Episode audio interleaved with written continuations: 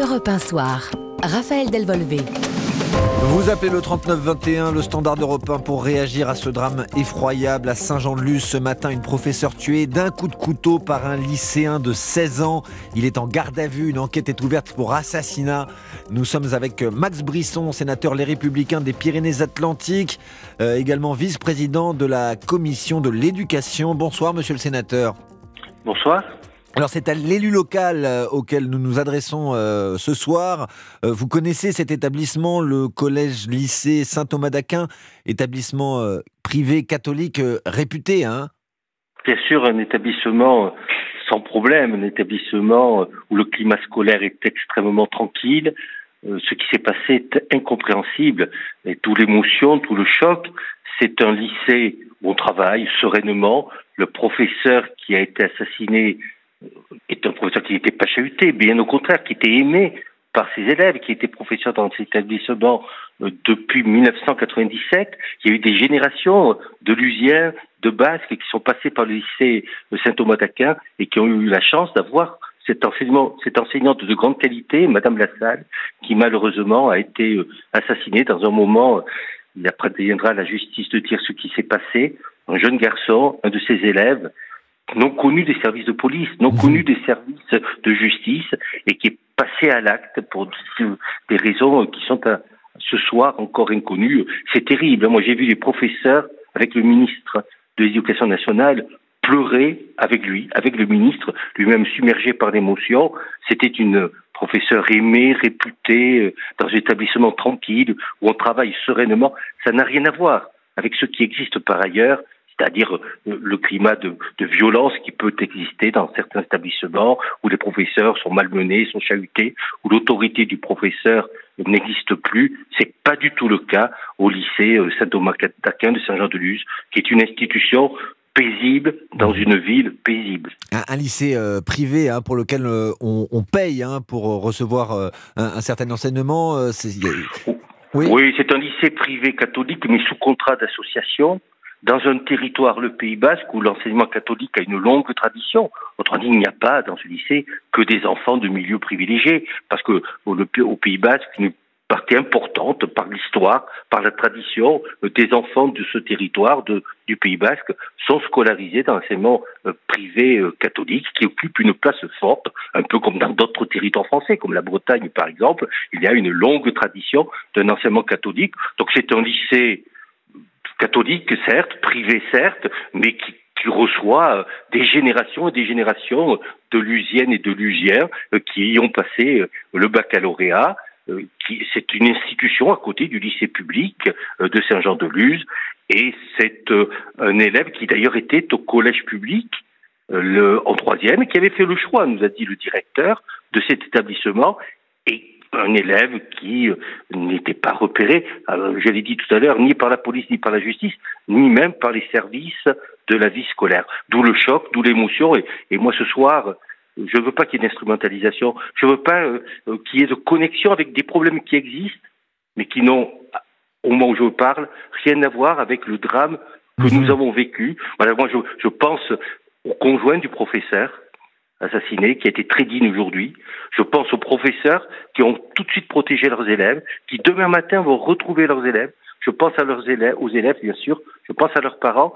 Il faut qu'on les accompagne. C'est pour cela que la venue du ministre euh, et de son collègue Stanislas Guérini était un, moment important parce que c'était aussi le fait que la nation était aux côtés de ses enfants. Excusez-moi, ce sont des élèves qui étaient au collège l'année dernière qui était en seconde, la classe où s'est passé le drame. C'est dans la salle de classe.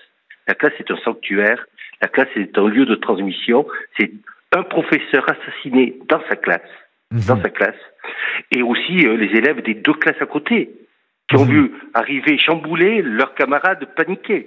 Donc il y a euh, beaucoup de chocs, beaucoup d'émotions, il faut de l'accompagnement. Il faudrait d'ailleurs saluer le travail qui a été fait par la cellule d'appui psychologique de l'hôpital de Bayonne, qui s'est déployée immédiatement par les services de la police judiciaire. Je les ai vus travailler. Euh, on n'auditionne pas des, élèves, des enfants de 16 ans, des jeunes de 16 ans, comme on le fait euh, avec d'autres personnes. Ils l'ont fait avec beaucoup de professionnalisme.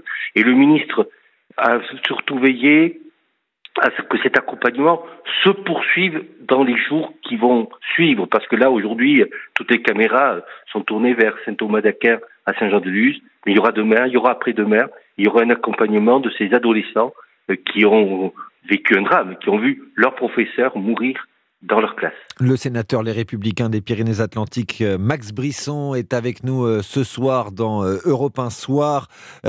alors, Qu'est-ce que ça dit, selon vous, quand même, de notre société? Est-ce qu'elle est euh, adaptée aux mœurs contemporaines? Cela peut vouloir dire, bien sûr, que notre société est violente. Mais des actes de violence, c'est moi le professeur d'histoire que je demeure, on en trouvera dans tous les siècles. Hein. Ce mmh. n'est pas quelque chose qui est particulier au XXIe siècle. Après, on peut parler, mais peut-être pas ce soir et mhm. peut-être pas à partir de Saint-Jean-de-Luz, de la perte d'autorité du professeur, de la perte de son rôle comme celui ou celle qui transmet le savoir. On peut bien sûr parler de la sécurité dans l'établissement, de la violence banalisée dans l'établissement. Tout cela, on peut en parler. Comme vice-président de la commission de l'éducation euh, du Sénat, croyez-moi, euh, j'en parle, il m'est arrivé de dire haut et fort qu'il fallait rompre avec certaines pratiques, qu'il fallait rétablir une estrade et que la parole du professeur ne valait pas la parole de l'élève, que l'estrade sur laquelle était autrefois le professeur signifiait bien qu'il transmettait des savoirs, que le respect du professeur, que l'autorité du professeur, que le respect de la salle de classe sont des choses importantes. Bien entendu qu'il faut aussi parler de sécurité dans l'établissement, qu'on ne peut pas y rentrer avec des armes et qu'il y a donc beaucoup de questions qui se posent. Mais on ne peut pas partir de ce qui s'est passé ce matin à Saint-Jean-de-Luz pour le connecter mhm. avec ces questions qui existent, qui doivent être traitées. Et il faut quand même respecter une petite commune, tout le monde se connaît, 13 000 habitants l'hiver, Saint-Jean-de-Luz, un nom très connu, mais une petite cité au Pays Basque, euh, avec un, lycée très familial, avec des professeurs qui sont depuis longtemps et qui aiment leur métier, qui font leur métier. Je crois qu'il faut aussi, dans nos commentaires, les respecter, respecter la famille de, du professeur, mais aussi la famille de l'auteur de, de, de, ce jeune garçon qui a, qui a conduit par son acte à avoir de grandes difficultés demain dans la vie. Il a c'est ce jeune garçon qui a commis cet acte, il a aussi des parents auxquels moi je pense aujourd'hui. Voilà, c'est à cela. Alors après, on peut bien sûr parler mhm. de sécurité, mais vous savez, le lycée Saint-Domingue d'Aquin, il est dans un grand parc.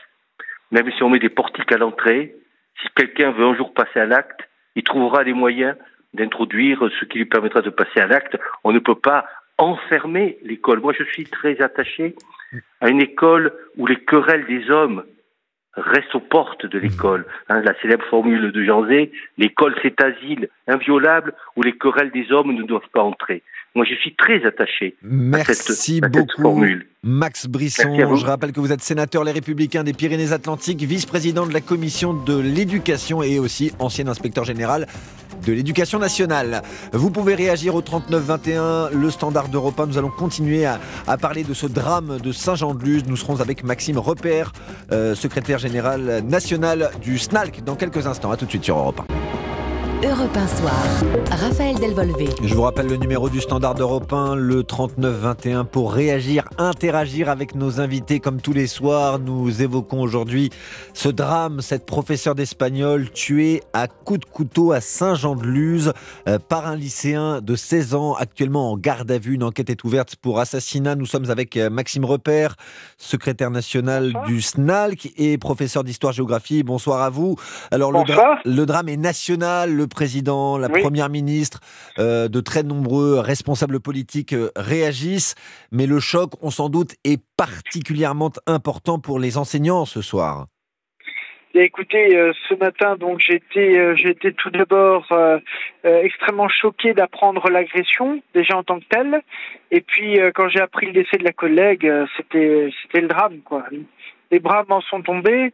Euh, tout de suite, euh, voilà, je, je pense, euh, je pense à la famille, je pense aux collègues, je pense aux élèves, aux, témoins, aux témoins, aux témoins de la, aux témoins de la scène. Donc voilà, c'est vrai que c'est assez, c'est quelque chose d'extrêmement traumatisant.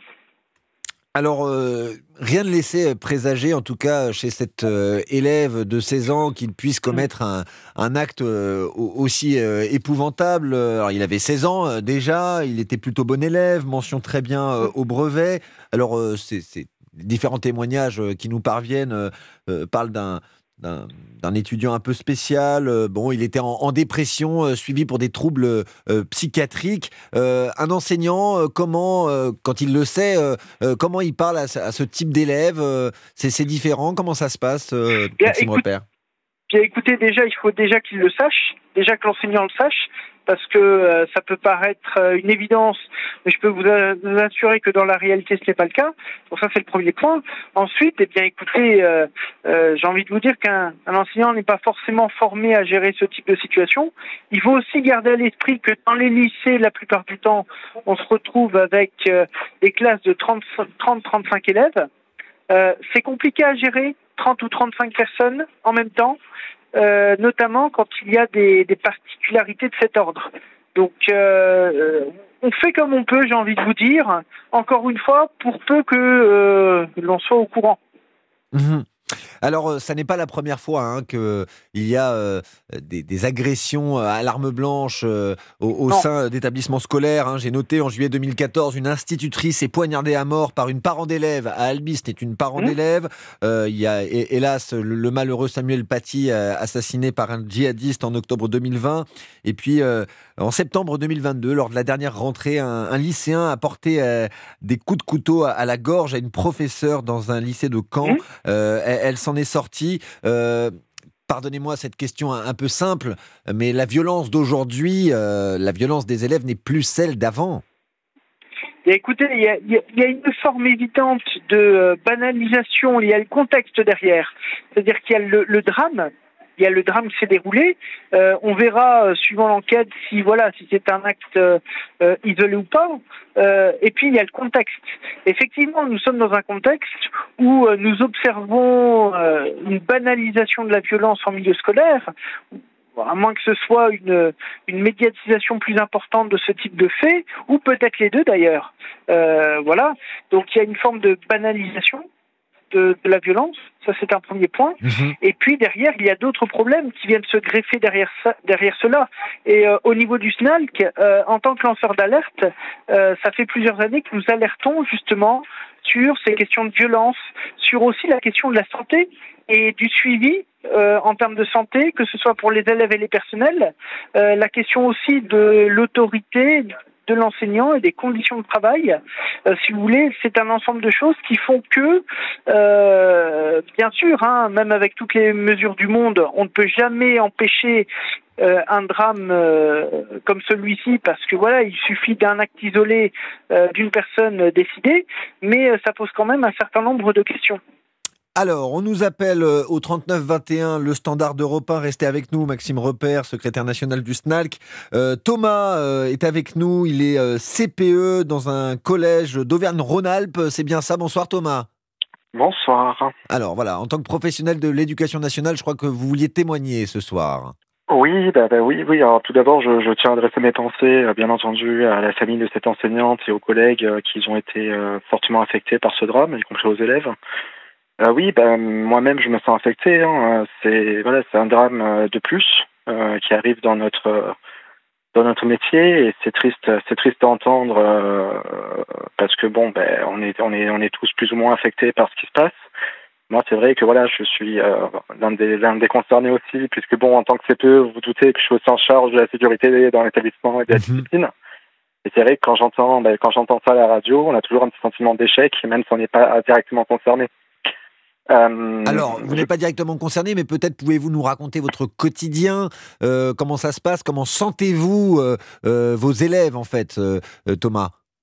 Bah écoutez, moi je suis dans un collège, donc je suis un collège dans la banlieue lyonnaise, donc effectivement c'est un collège bon, qui n'est pas classifié, hein, c'est un collège de tout ce qui est plus banal. après effectivement voilà, je rejoins les propos de, de, de, l'intervenant qui était avec vous juste avant par rapport à cette, cette banalisation un petit peu qui est faite de la violence. Mhm. Totalement, c'est exactement ça en fait. Hein. moi, je, les élèves, je les observe beaucoup. Je vois les jeux qu'ils font, les jeux qu'ils peuvent faire, notamment en récréation. Euh, c'est des jeux violents en fait, et, ils ne se rendent pas compte que ben, que leurs jeux sont violents, qu'ils peuvent se blesser, qu'ils peuvent se faire du mal, et il y a une forme effectivement de banalisation de, de, de cette violence-là qui, qui, paraît limite normale. Mmh. Et c'est totalement dérangeant parce que ben, on n'a pas les moyens de concrètement de lutter contre ça. En fait. Alors comment ça se passe dans votre établissement euh, quand vous avez euh, des cas comme ça euh, d'ultra-violence, de, de, violence extrême? Il y a un psychologue qui est dédié. c'est à vous de faire le job, si j'ose dire, Thomas? Alors c'est du travail en équipe, hein, bien entendu. Donc il y a moi effectivement qui suis en première ligne. Après il y a effectivement un psychologue scolaire. Après les problèmes des, des, des, des partenaires, notamment le psychologue scolaire, c'est que euh, on en revient au manque de moyens.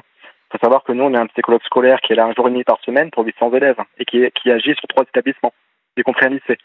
Donc autant dire que le psychologue scolaire ne peut clairement pas... pas voir tout le monde euh, en un jour et demi par semaine. C'est bien ça. C'est impossible. C'est impossible. Mhm. Alors, alors oui, on est, on est quand même un petit peu formé effectivement à, à pouvoir euh, déceler des situations à risque. Mhm. Mais le problème, c'est qu'on manque tellement de moyens qu'on ne peut pas déceler ces situations à risque-là. Moi, ce, ce, euh, quand j'ai entendu, c'était tout à l'heure au début de votre émission, vous parliez de, du profil un petit peu de l'élève en question, où vous faisiez état d'un élève qui était plutôt seul, plutôt euh, écarté euh, de, de, de, ses camarades.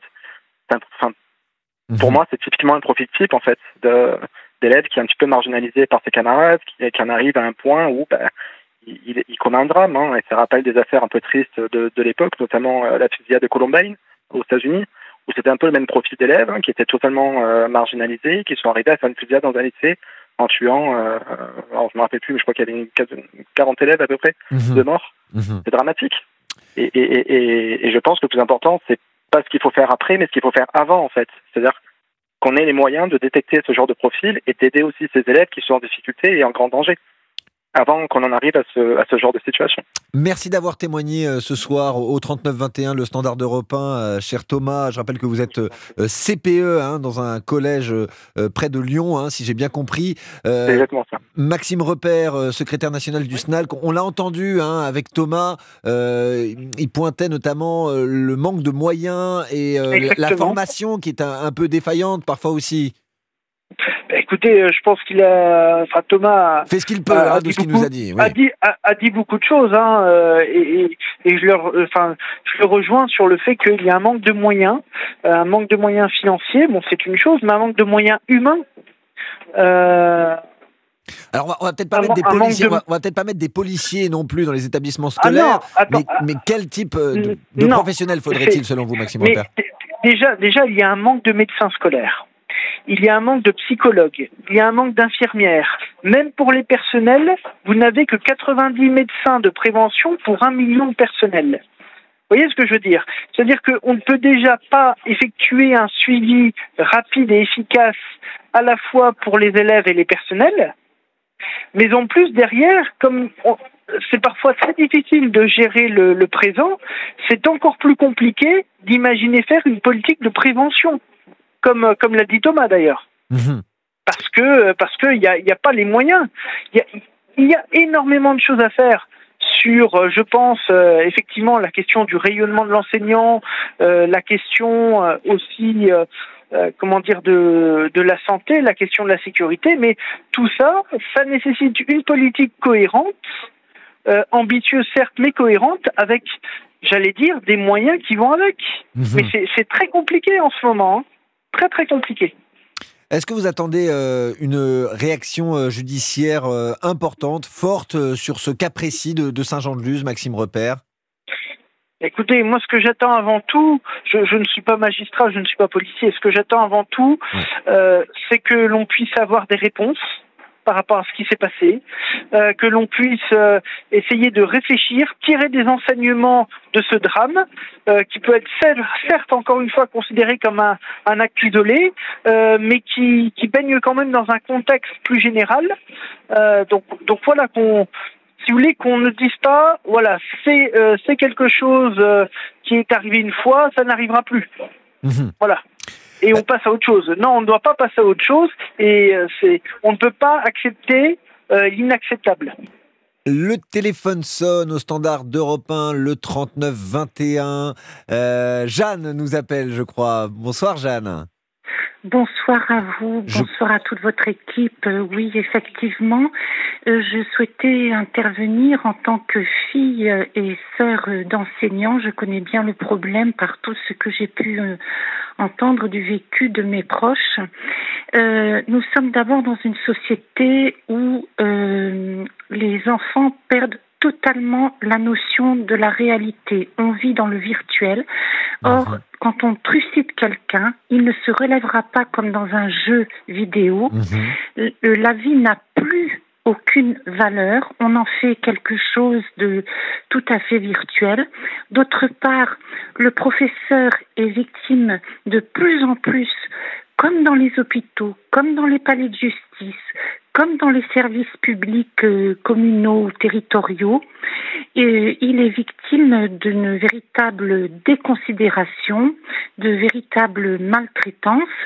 On donne raison de plus en plus malheureusement euh, aux malfrats et euh, dans les conseils de classe, il est très difficile dans les conseils de discipline, pardon, je m'exprime très mal. Non, non, pas dans les conseils De On a bien compris où vous voulez revenir, il est très très difficile dans les conseils de discipline d'obtenir que, croyez-moi, qu'un enfant soit sanctionné.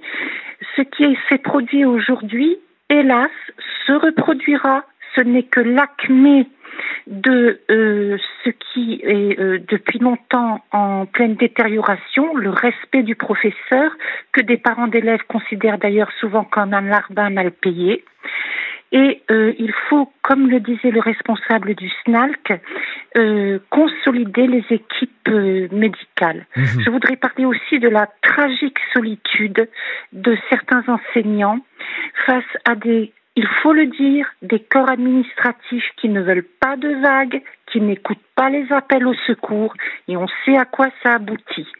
J'espère que ce dossier sera l'occasion de mettre chacun devant ses responsabilités. Et on a justement Je vous remercie beaucoup. Merci à vous, Jeanne, de nous avoir euh, eh bien appelé euh, ce soir euh, au, 39 21. Vous parliez de cette expression pas de vague. On a vu aujourd'hui sur un réseau social bien connu réémerger hein, ce hashtag pas de vague. Maxime Repère, avant de vous libérer, je voudrais juste reprendre ce que nous disait Jeanne au sujet eh bien, des réseaux sociaux, des jeux vidéo, mmh. cette cette violence banalisée hein, euh, dans le virtuel, ça aussi, ça a des conséquences dans, à l'intérieur de l'établissement scolaire. Ah bah, euh, totalement, parce que si vous voulez, l'éducation nationale euh, ne peut pas maîtriser ce qui se passe en dehors de l'établissement. Elle a son mot à dire. Ah, bah, son mot à dire, oui et non. quand les enfants rentrent chez eux, est-ce que l'on sait ce qu'ils font sur les réseaux sociaux? Vous voyez ce que je veux dire? La question de, des réseaux sociaux, euh, à, à, mon sens, euh, on n'a pas d'emprise dessus. Alors bien sûr, quand les élèves consultent, par exemple, ces réseaux sociaux au sein des établissements scolaires, c'est encore différent parce que mhm. là, là, on, on, évoque le lieu, mais de façon générale, on ne sait pas ce qui se passe à l'extérieur. On ne sait pas ce qui se passe dans les familles, on ne sait pas ce qui se passe sur les réseaux sociaux. Donc effectivement, il y a ce, ce qui se passe au niveau de l'éducation nationale avec les, problématiques hein, qui sont propres, euh, les difficultés et problématiques propres à ce que nous connaissons, mais il y a aussi, j'allais vous dire, des phénomènes de société. Euh, on parle de banalisation de la, euh, de la violence, la question du virtuel, la question des réseaux sociaux, etc. Et là, ce sont des, questions de société euh, qui dépassent euh, allègrement le, le cadre éducnat. Merci beaucoup euh, Maxime Repère. Je rappelle que vous êtes professeur d'histoire-géographie et secrétaire national du SNALC. Euh, merci d'avoir témoigné ce soir sur l'antenne d'Europe 1. Vous pouvez nous appeler au 39 21, le standard d'Europe 1. Euh, on va continuer de parler hein, de ce drame de Saint-Jean-de-Luz avec un, psychiatre, le docteur Le Pastier. il exerce à, Paris. Il sera avec nous dans quelques instants. Vous nous appelez donc au 39 21 pour témoigner, réagir ou nous poser des questions que vous vous posez aujourd'hui aujourd'hui. A tout de suite sur Europe 1. Europe 1 Soir. Raphaël Delvolvé. Le numéro du standard d'Europe 1, le 39-21 pour réagir au drame de Saint-Jean-de-Luz. Écoutons maintenant la parole des psychiatres, leur regard sur notre époque et sur euh, ce drame. Donc, je suis avec le professeur Samuel Lepastier, euh, psychiatre à Paris. Bonsoir, docteur.